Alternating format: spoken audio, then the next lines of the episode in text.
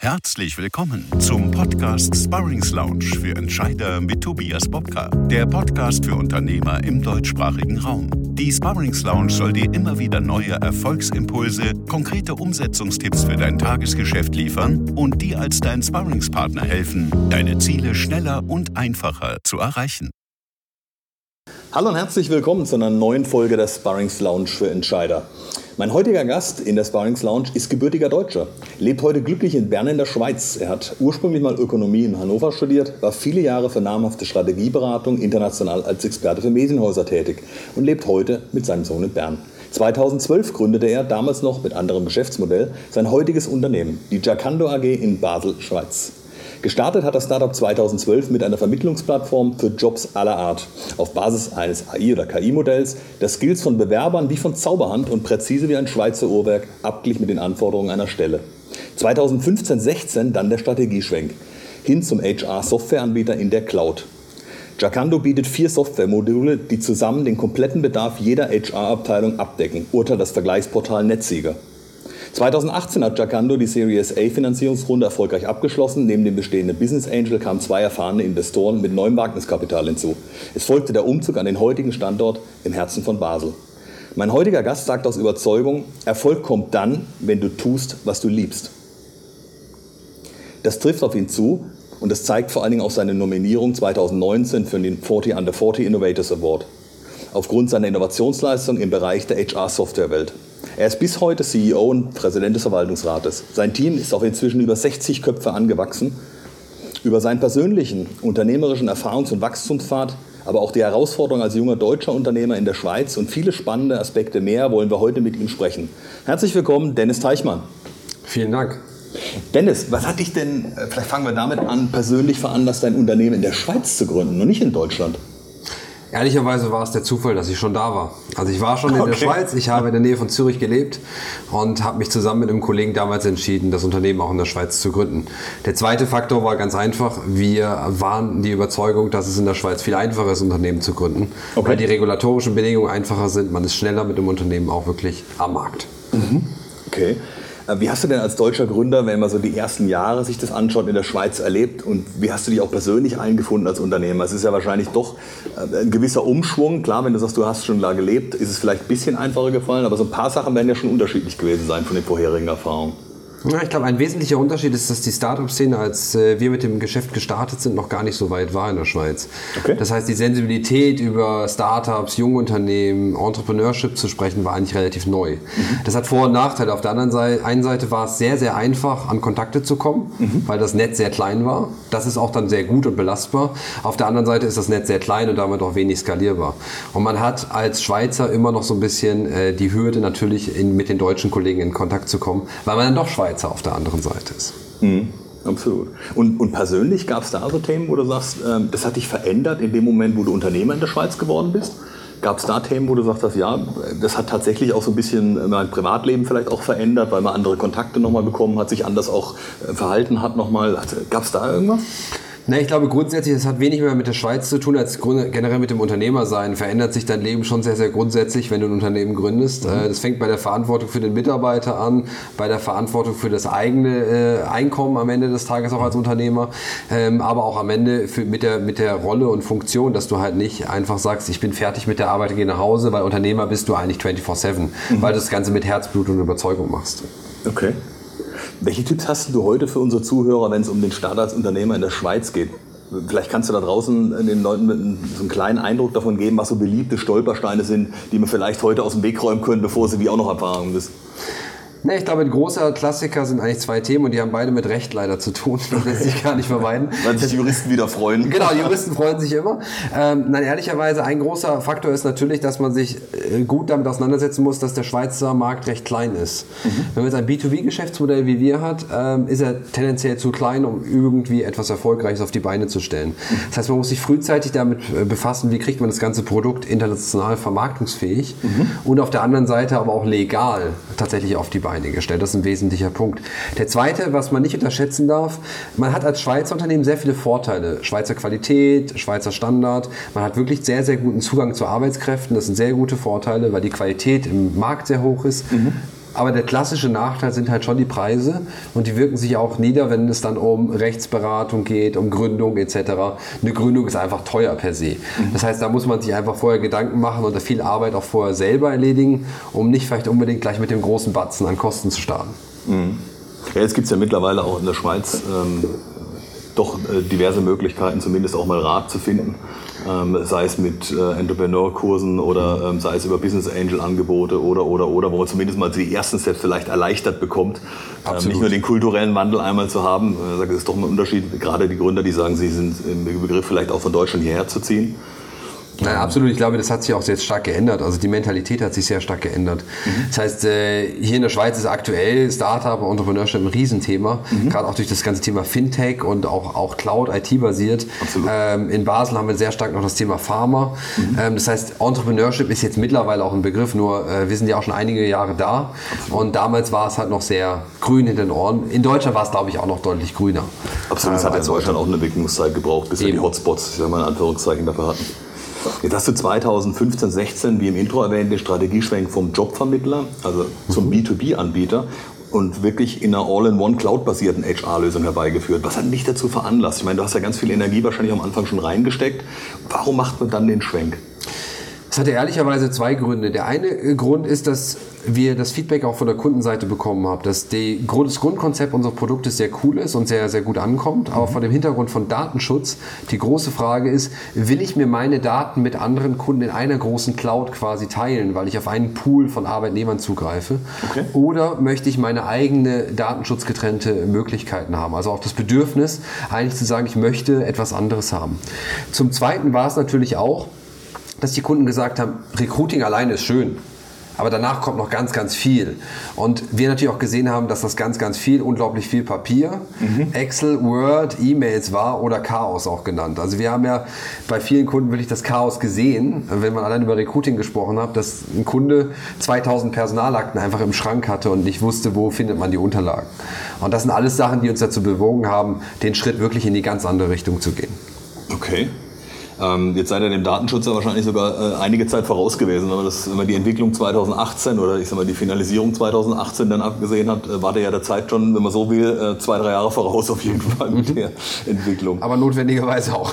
Absolut, wie sich jetzt gezeigt hat, ja, genau, also, ja, weit genau. vorausgeschaut. Jetzt gab es sicherlich ja auf eurem Entwicklungspfad als Unternehmen auch mal Schützenhilfe, aber genauso vielleicht Stolpersteine. Ich kann mir jetzt vorstellen, bürokratische Hürden oder andere Themen. Mhm. Gab es da, wenn man so beide Seiten sich ein bisschen anguckt, was, wo du sagst, wo seid ihr vielleicht bewusst von außen gepusht worden, was hat euch extrem geholfen und was stand euch vielleicht auch eher im Weg? Mhm.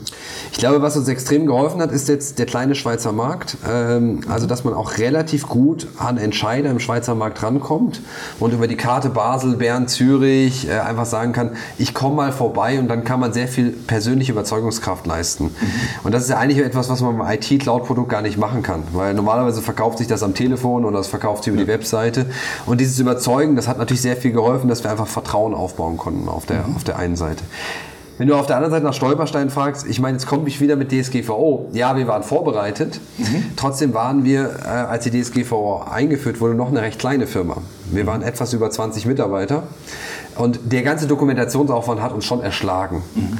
Ähm, und erschlagen hieß auch einfach, wir waren einfach blockiert für eine gewisse Zeit, weil wir mhm. dokumentieren mussten, aufbereiten mussten. Obwohl wir die Prozesse sauber hatten, hieß es noch lange nicht, dass wir nachweisen konnten, dass wir die Prozesse sauber hatten. Und Kunden wahrscheinlich auch viele Fragen hatten, oder? Also die dann einfach auf euch zukamen und gesagt haben, ja, ich, ich glaube euch, dass ihr vorbereitet seid, aber ich habe noch mal die Detailfrage genau. zu meinem oder ich brauche ein neues Formular oder was genau. darf ich jetzt überhaupt noch? Das äh, war wahrscheinlich auch eher so Anlaufstelle als äh, Sammelsurium an Fragen, wo man wieder erstmal sortieren muss, was ist eigentlich eure Kernaufgabe? Genau. Also es hat sich teilweise ein bisschen angefühlt wie, die, wie, eine Rechtsberatung. Ja. Nach dem Motto, ja, wie empfinden Sie denn jetzt Paragraph 7 der Datenschutzgrundverordnung? Und man denkt so, ja, wir sind jetzt eigentlich nicht die Interpretationsstelle. Weil es gibt ja, ja relativ wenig Rechtsprechung zu dem ganzen Thema und ja. wir waren da auch so ein bisschen, äh, mussten uns selber so durchnavigieren. Mhm. Die Phase ist jetzt seit ein paar Monaten vorbei, aber das erste Jahr war da schon sehr ambitioniert. Kann ich mir absolut vorstellen. Ne? Jetzt gelten ja insbesondere verbrannte Finger, so allgemein hin als äh, Lehrmeister, als gute Lehrmeister. Aus welchen schmerzhaften Erfahrungen konntest du denn besonders viel lernen?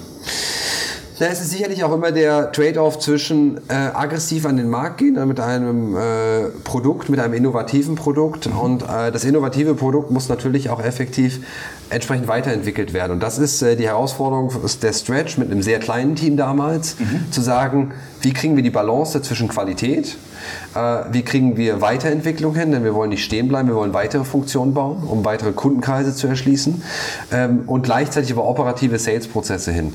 Und ich glaube, diese Balance, die mussten wir sehr schmerzhaft lernen. Die war auch schmerzhaft, die Lernerfahrung. Auch zwischen den Teams die Balance. Also ich meine, die üblichen Fights zwischen Bestandskunden und Neukunden. Abteilungen. Die Oder Entwicklung sich, und Vertrieb. Ja, über Entwicklung wollte ich jetzt gar nicht reden, weil das ist noch viel schlimmer, genau. Aber, nein, aber über Entwicklung ist natürlich ein Riesenthema. Absolut, äh, äh, Entwicklung mit dem Verständnis für den Kunden und Kunde mit dem Verständnis für Tech. Ja. Ist beides nicht vorhanden. Und diese Brücken zu bauen, das ist, bei 20 Mitarbeitern funktioniert das irgendwie über den Flur. Bei jetzt über 60 Mitarbeitern muss das über Prozesse laufen. Und das war schmerzhafte Erfahrung. Ich glaube, die muss man machen.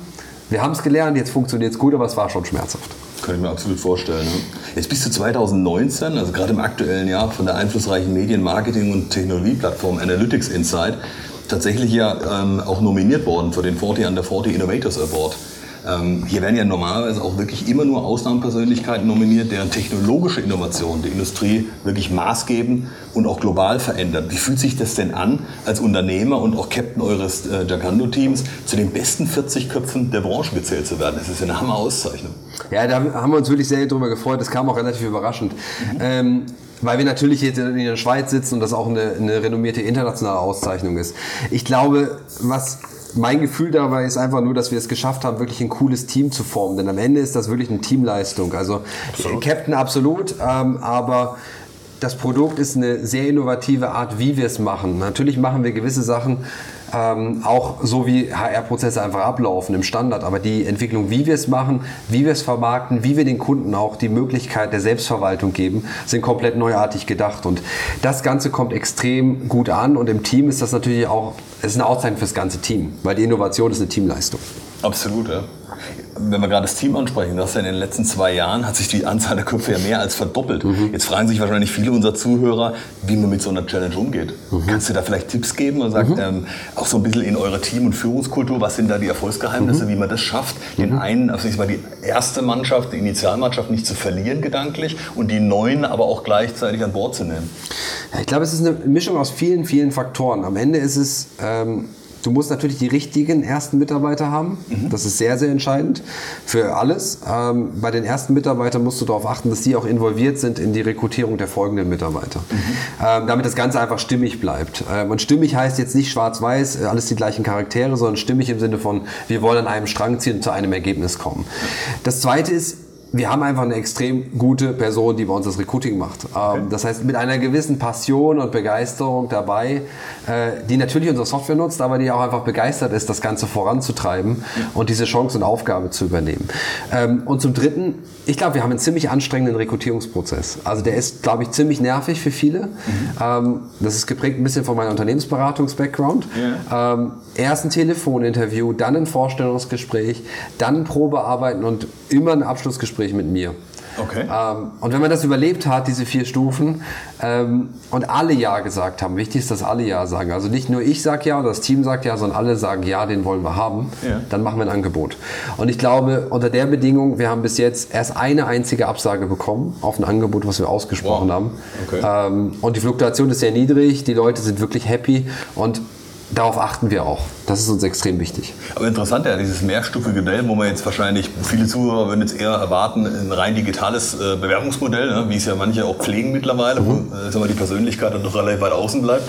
Und du sagst ja ganz bewusst auch Telefoninterview, weil du sagst, es verhält sich jemand anders im Telefon als wahrscheinlich auch im persönlichen Gespräch nochmal. Mhm. Und du lässt, an, lässt du dann auch andere Personen das Telefongespräch logischerweise führen, wie das persönliche Gespräch? Absolut, genau. Okay. Also bei uns ist sehr stark Telefongespräch, macht immer bei uns die Erstabklärung, macht immer die HR-Rekrutierungsabteilung, mhm. die wirklich durchgeht und äh, Essenzen überhaupt Teamfit ist das Wichtigste. Also mhm. Background ja, es hat schon eine Relevanz, aber lernen kann man irgendwie alles. Aber mhm. Attitude kann man nicht lernen. Mhm. Wie man ist, ob man ins Team passt. Das äh, arbeitet unsere Kollegin raus. Und danach ist es sehr wichtig, dass im Vorstellungsgespräch zwischen dem, der Führungskraft und dem Mitarbeiter irgendein Connect ist, dass die beiden zusammenarbeiten können. Und wenn das grün ist, geht es wirklich in ein Probearbeiten, wo man auch sieht, harmoniert er auch mit dem Team. Mhm. Kommt er zurecht? Ähm, und wir hatten jetzt gerade kürzlich in Probearbeiten. Äh, sehr sympathische Person, aber hat überhaupt nicht im Probeartag gepasst, weil überhaupt nicht ins Team integriert. Okay. Auf dem Papier begeistert. Ja. Im Forschungsgespräch gut. Probearbeit, Katastrophe, aber, aber Teamfit, nicht fachlich, ja. Teamfit. Und deshalb machen wir auch kein Angebot. Finde ich aber klasse, diesen mehrstufigen Prozess mhm. auch zur Sicherheit. Weil es ja. ja. also man darf ja auch nicht vergessen, es gibt ja auch die Person, die sich beworben hat. Mhm. Auch die braucht ja die Sicherheit, dass wenn sie vielleicht aus einer bestehenden Chance heraus sich bewirbt, er sagt, naja, ich will das ja auch nicht in zwei, drei Wochen wieder bereuen, sondern ich will ja auch die richtigen, den richtigen Fit haben. Insofern ganz interessante Möglichkeit. Äh, vielleicht da draußen auch nochmal den Tipp, den Bewerbungsprozess an der einen oder anderen Stelle doch mal zu überdenken und vielleicht äh, wieder etwas Persönlichkeit Einzug ziehen. Äh, absolut, absolut. Jetzt hast du mal den spannenden Satz rausgehauen, man wird nicht Personaler oder Personalerin, um mit Systemen zu arbeiten, sondern um mit Menschen zu arbeiten. Das passt ja jetzt auch wunderbar rein. Ähm, ist das heute euer Antrieb, also eine einfach bedienbare HR-Software aus einer Hand anzubieten, damit eben wieder mehr Zeit für die Arbeit am und mit den Menschen zur Verfügung steht? Ne, ich glaube, was heute katastrophal und nicht schief läuft in HR-Abteilungen, ist, dass HR nicht eine Administrationsabteilung ist. Das heißt, sie ist maßgeblich dafür verantwortlich, irgendwas auszudrucken, irgendwas auszufüllen oder etwas abzulochen oder irgendwas zu suchen. Ja. Ähm, das sind Prozesse, die nicht wertstiftend sind. Äh, ja. Wir zum Beispiel in unserer Firma haben grundsätzlich nicht nur im HR die Philosophie, wenn etwas automatisierbar ist, wird es automatisiert und nicht jemand angestellt, der es macht. Mhm. Ähm, weil wir wollen, dass die Leute hier auch Spaß bei der Arbeit haben. Denn niemand hat Spaß, Sachen zu suchen in einem Archiv oder aufzubereiten oder abzuheften. Er will auch eine wertstiftende Tätigkeit haben. Ja. Und wir erleben das sehr viel, dass unsere Kunden einfach Zeit gewinnen um sich um den Menschen, um den Bewerber, um den Mitarbeiter zu kümmern, die Fluktuation zu senken, die richtigen Bewerber auszuwählen, vielleicht ein Gespräch mehr zu machen, um am Ende die besseres, besseren Output auch fürs Unternehmen zu haben. Und ähm, man soll nicht mehr Zeit im System verbringen, weil das System ist schnell. Es geht eher darum, dass man effizient arbeiten kann. Ja, spannender Gedanke. Wir hatten es ja eingangs auch schon mal erwähnt, ähm, wenn es um das Thema Fokus geht, Fokus bewahren geht, sich wieder auf das zu fokussieren, was wirklich wichtig ist. Weil das genau. oftmals ja in der heutigen Zeit eher untergeht, weil wir von so vielen Nebenkriegsschauplätzen reden, ähm, von, von Datenschutzgesichtspunkten über rechtlichen Gesichtspunkten, wo es dann eher darum geht, die, die Prozesse zu modellieren, anstatt zu sagen, naja, was ist denn der eigentliche Kern?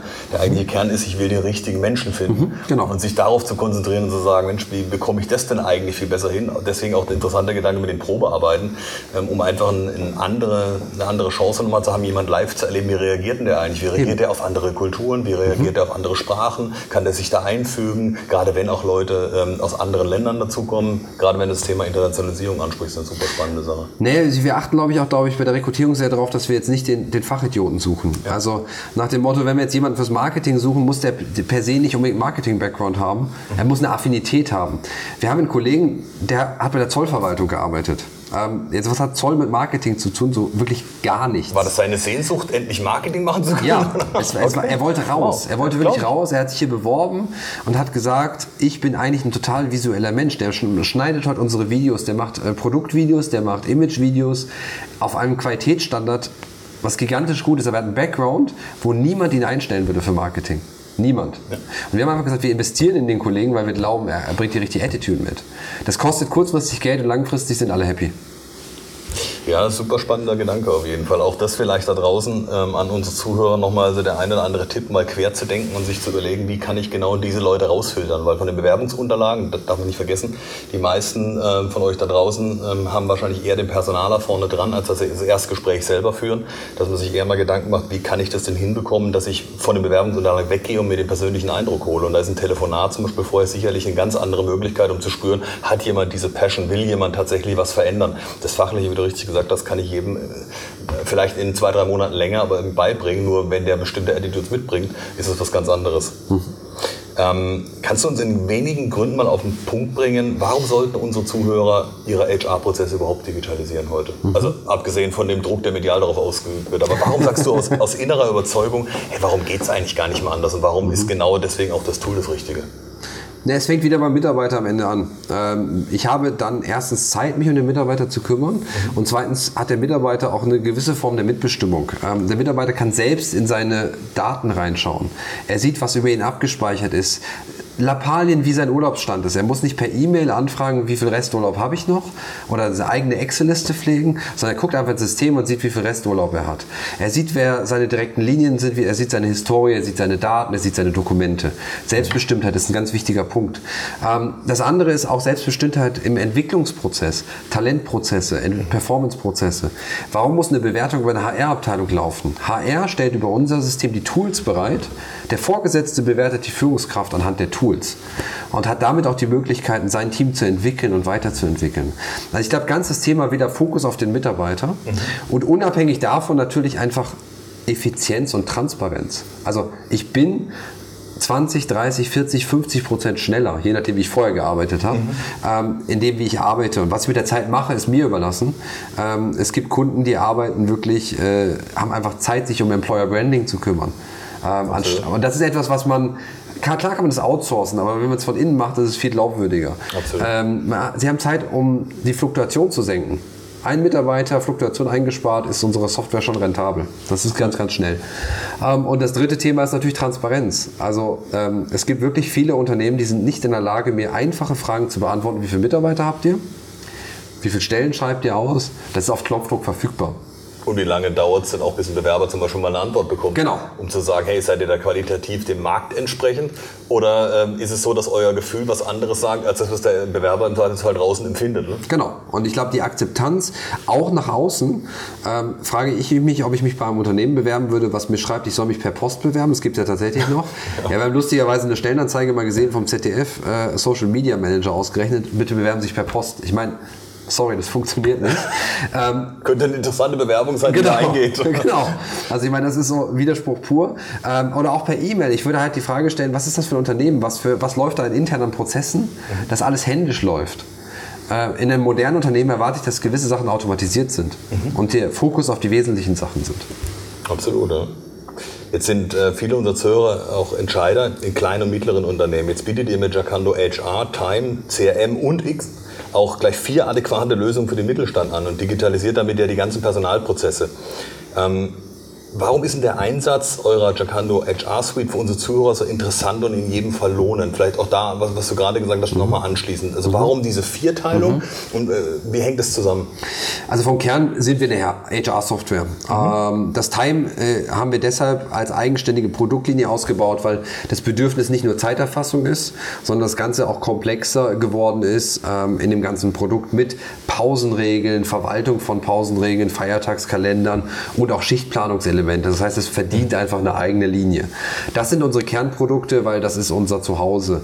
Ähm, das CRM ist ein Add-on und wir werden nie ein reiner CRM-Anbieter werden. Das ist gar nicht unsere Idee. Aber wir sehen, dass viele kleinere KMUs ja. die Herausforderung haben, ich will mir jetzt kein CRM anschaffen, um meine Stunden, die ich als IT-Bude habe, zu verbuchen auf den Kunden. Ja. Oder als kleine Rechtsanwaltskanzlei meine Stunden zu verbuchen. Dafür brauche ich ein Mini-CRM, wo ich meine 30 Kunden verwalten kann und automatisch erkennen kann, okay, ich habe 300 Stunden auf den gebucht, mhm. damit ich das auswerten kann. Und X X ist, glaube ich, die äh, zweite große Innovation, die wir auf den Markt bringen. Ähm, X ist eigentlich eine standardisierte Schnittstelle. Mhm. Das heißt nichts anderes als eine Datendrehscheibe. Mhm. Daten kommen aus Yakandu raus und gehen automatisiert in Sage, gehen automatisiert in Dativ oder in Abacus rein. Mhm. So, das heißt, da auch wieder Effizienzgewinn. Ich kopiere meine Lohndaten nicht händisch rüber von Yakandu, sondern automatisiert werden die übertragen über unsere X-Schnittstelle. Und das X ist ähm, etwas sehr, sehr Modernes, ähm, wirklich eine iPaaS-Lösung, also Platform as a Service, wo man am Ende wirklich Daten automatisiert austauschen kann in einer Flexibilität, wie es am Markt nicht existiert. Und das für 2.000, 3.000 Euro im Jahr. Okay. Das heißt, ich spare mir im Prinzip alleine schon, wenn ich den Implementierungsaufwand an Schnittstellen normalerweise an Programmieren rechne, dann habe ich das Geld schon ganz schnell draußen. Das ist Break-Even an Tag 1, ja. ja klasse, ja. Jetzt konkurriert ihr ja inzwischen, das finde ich faszinierend, mit Branchengrößen wie SAP ähm, und habe das im Ranking des deutschen Vergleichsportals Netzsieger, ich hatte es im Intro schon mal erwähnt, auf Platz 2 noch vor SAP geschafft. Wo unterscheidet ihr euch, auf, also aus der Kundenbrille der KMU vor allen Dingen? Na, ich glaube, SAP ist deshalb ein guter Vergleich, weil erstens ist HR schon ein spezielles Thema. Das ist, hat einen Grund, dass HR noch nicht digital ist, weil man eben nicht alles standardisieren kann mhm. in HR. Da steckt sehr viel Individualität drin. Das fängt bei Bildern in der Bewerbermaske an, das hört an, wie meine Personalakte aussehen soll. Und das dritte ist meine Zugriffsrechte. Das ist sehr individuell. Ganz anders als eine Buchhaltung zum Beispiel. Eine Buchhaltung Absolut. läuft überall. Gesetzliche Anforderungen. Genau. Und für uns ist deshalb wichtig, wir haben eine sehr hohe Flexibilität, die eine SAP gar nicht haben kann, weil eine SAP sich einfach gänzlich auf eine ERP-Gesamtwelt stürzt und sagt, ich biete eine gesamte IT-Landschaft an. Und wir sind sehr, sehr flexibel, was das angeht, mit dem Fokus auf KMU. Das heißt, wir fokussieren uns eher auf eine Anwendung, wo wir sagen 50 bis 5000 Mitarbeiter, aber wir kümmern uns jetzt nicht so um die Compliance-Anforderungen von der ABB. Mhm. Ähm, das kann man auch alles tun, aber das ist nicht unser Fokus. Da glauben wir, ist eine SAP wahrscheinlich auch die bessere Lösung, weil es connectet sich automatisch nativ zu dem Buchhaltungssystem schön. Ähm, uns geht es darum, KMUs eine bezahlbare Lösung zu finden. Und ähm, Systeme sind einfach kaum bezahlbar für, für kleine Mittelständler heute. Und wir bieten da wirklich eine Alternative an, die auch dem, dem Bedürfnis gerecht wird. Mhm. Ähm, und trotzdem dem Umfang und dem Bedürfnis und auch der Individualisierung von HR gerecht wird. Mhm. Jetzt kann ich mir vorstellen, dass ihr als Schweizer Unternehmen euch immer gleich auf dem Präsentierteller befindet, äh, so in Sachen DSGVO. Ist dem so? Und welche Lernkurve habt ihr da hinter euch gebracht? So ein bisschen aus dem, wie der Markt euch empfindet, ähm, gerade wenn ihr ähm, Richtung Deutschland und auch andere Länder geht in Europa. Ähm, wie nehmen die das auf? Ja, muss man ehrlich sagen, wir waren ein junges, sehr junges, kleines Unternehmen, als die DSGVO auf den Markt kam. Ähm, die Lernkurve war sehr steil. Das heißt aber auch, dass wir relativ weit unten angefangen haben. Mhm. Ähm, natürlich ist das DSGVO-Thema wie über alle reingebrochen. Ähm, hatten dort relativ viel Dokumentationsaufwand nachzureichen und das waren auch die Hauptanforderungen. Das heißt, die Kunden kamen auf einmal mit der Anforderung zu sagen, wo sind denn eure Darlisten, wo sind die technisch-organisatorischen Maßnahmen im Detail, mhm. wo sind die AV-Verträge gemäß der neuen DSGVO da es war relativ viel Aufwand.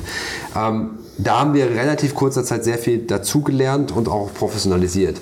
Heute sind wir in Sachen DSGVO, glaube ich, kompetitiv sehr, sehr gut aufgestellt. Wir haben Inhouse-Kompetenz, wir haben ähm, externe Kompetenz, wir haben einen externen und internen Datenschützer, wir haben professionalisierte Leute, die sich darum kümmern. Mhm. Ähm, das sind aber Lernkurven, die man machen muss. Ja, und wir absolut. können heute auch Fragen beantworten. Das heißt, selbst im Sales, ähm, ein junger Sales Manager, der noch nicht so lange an Bord ist, ist in der Lage, eine Frage zu beantworten. Mhm. Ähm, und das ist auch wichtig, glaube ich. Aber das ist natürlich etwas, was dauert. Da haben wir viel dazu gelernt, das stimmt. Jetzt geht er aktuell weiter, konsequente Internationalisierung. Und das ist vorhin schon gesagt gehabt. Welche Länder bedient ihr denn heute schon und welche dürfen sich bald schon über eure Lösung freuen? Mhm. Also wir sind jetzt aktuell sehr stark noch im Dachgebiet unterwegs. Okay. Ähm, wir sind in Spanien seit Sommer aktiv, also seit einem halben Jahr jetzt und sehen jetzt die ersten Erfolge. Also wir haben jetzt eine Handvoll Kunden gewinnen können und äh, fahren jetzt auch große Kampagnen im nächsten Jahr, um dort aktiv zu werden und wir fangen jetzt parallel den Markt Frankreich an. Das heißt, im 2020 steht im Fokus Dach plus Frankreich und, äh, und äh, Spanien. Mhm. Ähm, wenn das so gut läuft, wie wir uns das vorstellen und wir sehen sehr, sehr positive Resonanz, weil es auch da keinen Wettbewerb gibt, mhm. was sehr schön ist, ähm, was moderne und innovative Software angeht, werden wir sicherlich auch darüber hinaus weitergehen. Aber das ist erstmal unser Fokus Spanien, Frankreich. Jetzt kann ich mir gut vorstellen, dass die Vordenker und Macher unter unseren Zuhörern äh, Jakando gleich mal ausprobieren wollen, um endlich so den ganzen Papierkram Adieu mal zu sagen und Prozesse einfacher zu machen. Wie macht ihr das möglich für unsere Zuhörer? Wenn jetzt jemand sagt, Mensch, ich habe jetzt Lust bekommen, ich will das einfach mal anschauen. Genau, also grundsätzlich bieten wir immer Testaccounts an. Das heißt, jeder Kunde kann sich selber damit vertraut machen. Wir bieten Webinare an, Websessions äh, von unserem Vertrieb, wo man sieht, was kann die Software. Wir beantworten Fragen, wir erklären die Prozesse etc. Der Kunde kann sie aber selber auch testen, kostenlos ausprobieren, einfach mal kennenlernen. Mhm. Dann ist der, die zweite Frage oft, wie komme ich denn jetzt aufs System, wenn ich mich dafür entschieden habe? Und ja. auch den Prozess steuern wir sehr effizient über einen Pro Projektmanager, der in vier bis acht Wochen unsere Kunden onboardet. Das läuft das über einen strukturierten schnell, Prozess. Wir haben einen Fahrplan, wir haben Excel-Listen, wir haben Inputs, die der Kunde natürlich liefern muss. Aber wir nehmen den Kunden an die Hand und sagen, Schritt 1, 2, 3 mit einem dedizierten Projektplan, damit der Kunde möglichst schnell auch entsprechend live ist. Wie die denn, weil ich kann mir vorstellen, der ein oder andere Mittelständler sagt jetzt, ja, äh, vielleicht bräuchte ich an der Stelle auch Prozessberatung in Anführungszeichen, zumindest ähm, links und rechts mal, was gibt es denn für Vereinfachungen zu meinem System, weil ich halt seit vielleicht 20, 30, 40 oder mehr Jahren den Prozess so lebe, mhm. möchte aber jetzt gleich auch die Vereinfachung mitmachen und nicht meine alten Prozesse in die digitale Welt heben. Mhm. Bietet ihr da auch eine Unterstützung über Workshops oder was auch immer an? Eingeschränkt, sehr, sehr eingeschränkt. Also dafür fehlt uns auch ehrlicherweise die Kompetenz. Also mhm. wir haben eine sehr gute Kompetenz, glaube ich, was IT-Prozesse und HR-Prozesse im IT-Umfeld angeht. Mhm. Aber die Entscheidung am Ende, ob man eine Zielvereinbarung machen möchte oder ähm, OKR à la Google, mhm. ähm, das ist am Ende auch eine Philosophiefrage und da wollen wir den Kunden auch gar nicht beraten. Wir fokussieren uns auf, auf IT. Ähm, wir haben aber in der Vorbereitung zu sagen, wir wollen eine Handvoll von Partnern haben, mhm. die dann auch mit unseren Kunden gemeinsam Sachen erarbeiten, die unser System kennen und dann sagen, okay, da macht Sinn, links oder rechts rum zu gehen. Mhm. Spannend auf jeden Fall, ja. Kleiner Tipp vielleicht noch an unsere Zuhörer. Unter erkando.com findet ihr jede Menge auch nützlicher Checklisten und auch Whitepaper rund um die HR-Themen. Also vielleicht einfach mal anschauen und fürs eigene Unternehmen nutzen. Da kann man schon eine ganze Menge Wissen auch mitnehmen für sich, um sich auch vielleicht so ein bisschen äh, Gedanken zu machen, in welche Richtung das gehen kann. Und was da auch vor allen Dingen alles möglich ist. Ist vielleicht für den ersten Schritt mal ganz interessant und dann auf jeden Fall mal wegen dem Testaccount melden. Kommen wir nochmal zurück auf den Status quo bei Kando heute. Wo liegen denn aktuell, aber auch in naher Zukunft so die unternehmerischen Herausforderungen, größten Herausforderungen würde ich sie jetzt mal nennen? Und wie geht ihr die an? Na, ich glaube, die größte Herausforderung im abgelaufenen Jahr 2019 war das ganze Thema Skalierung. Du hast ja schon gesagt, wir ja. sind sehr stark gewachsen. Wir haben uns mehr als verdoppelt im Headcount. Ähm, und diese gilt es, galt es natürlich zu professionalisieren. Abläufe, Prozesse, Abteilungen, Strukturen, all diese Themen aufzusetzen.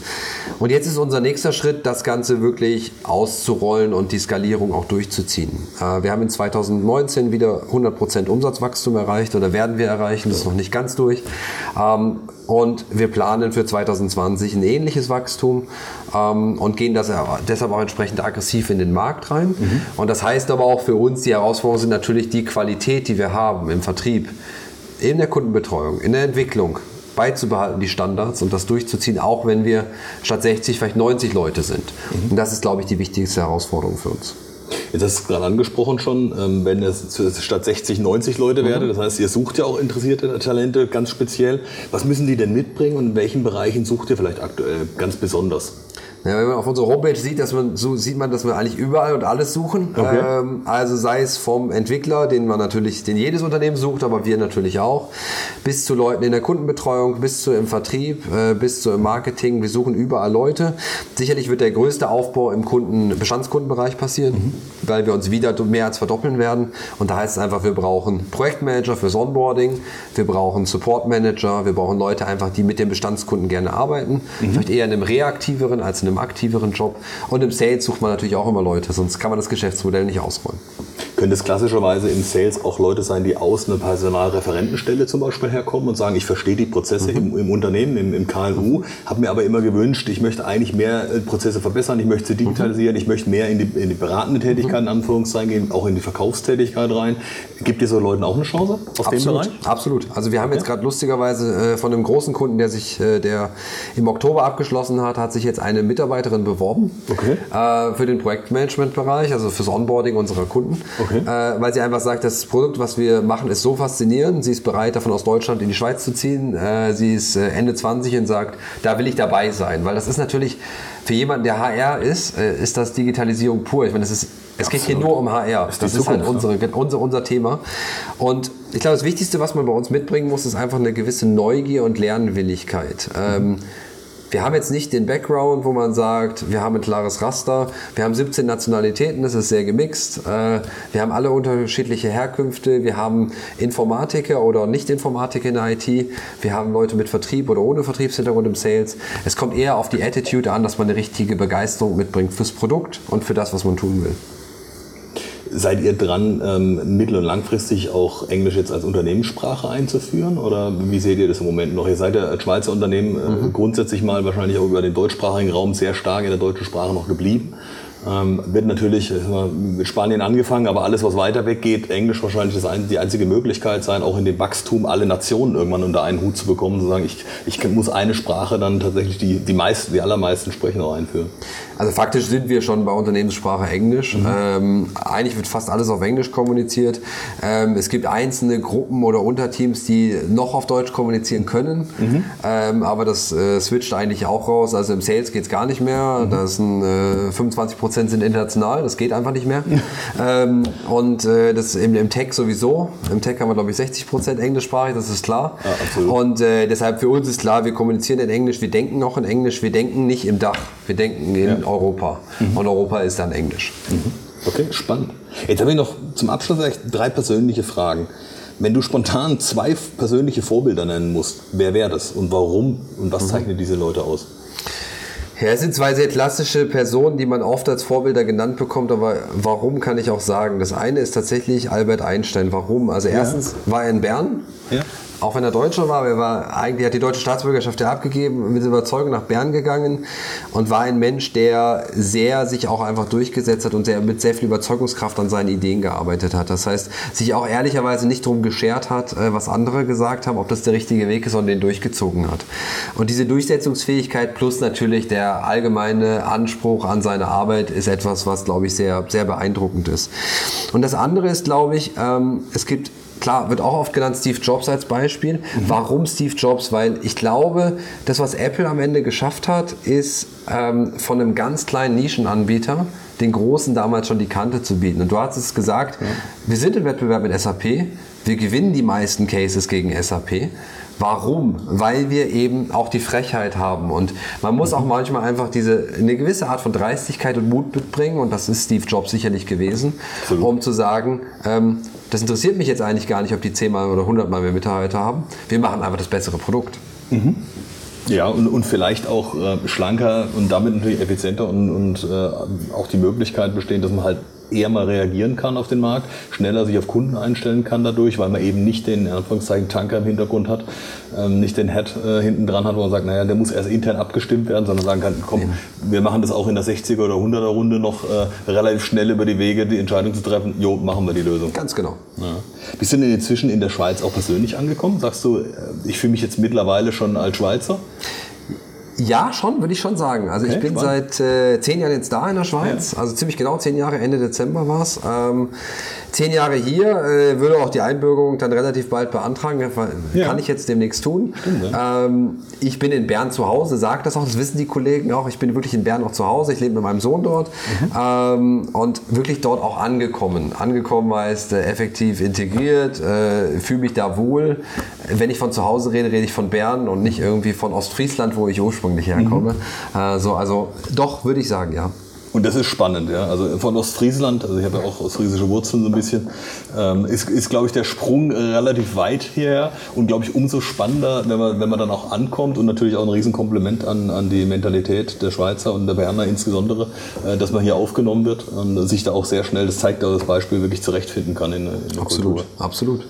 Wenn man so ein Zielfoto zeichnen müsste, wenn du eins zeichnen müsstest für den 31.12. nächsten Jahres, mhm.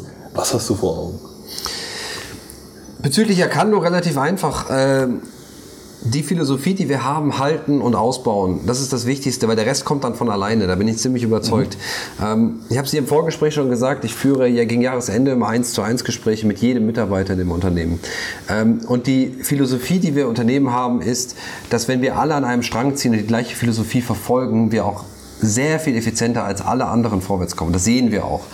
Ähm, und wenn wir das beibehalten, werden wir unser Wachstumsziel von plus 100 Prozent nächstes Jahr ohne Probleme erreichen. Weil wenn alle in die gleiche Richtung rennen, ist so ein Tanker eigentlich schon kaum mehr zu stoppen. Mhm. Weil mittlerweile sind wir, glaube ich, kein kleines Ruderboot mehr, sondern wir sind ein kleines Speedboot. Mhm. Ähm, das Speedboot fährt einfach deutlich schneller als der Tanker. Ähm, und wenn das Speedboot in eine Richtung zieht, dann zieht es richtig. Und das machen wir gerade.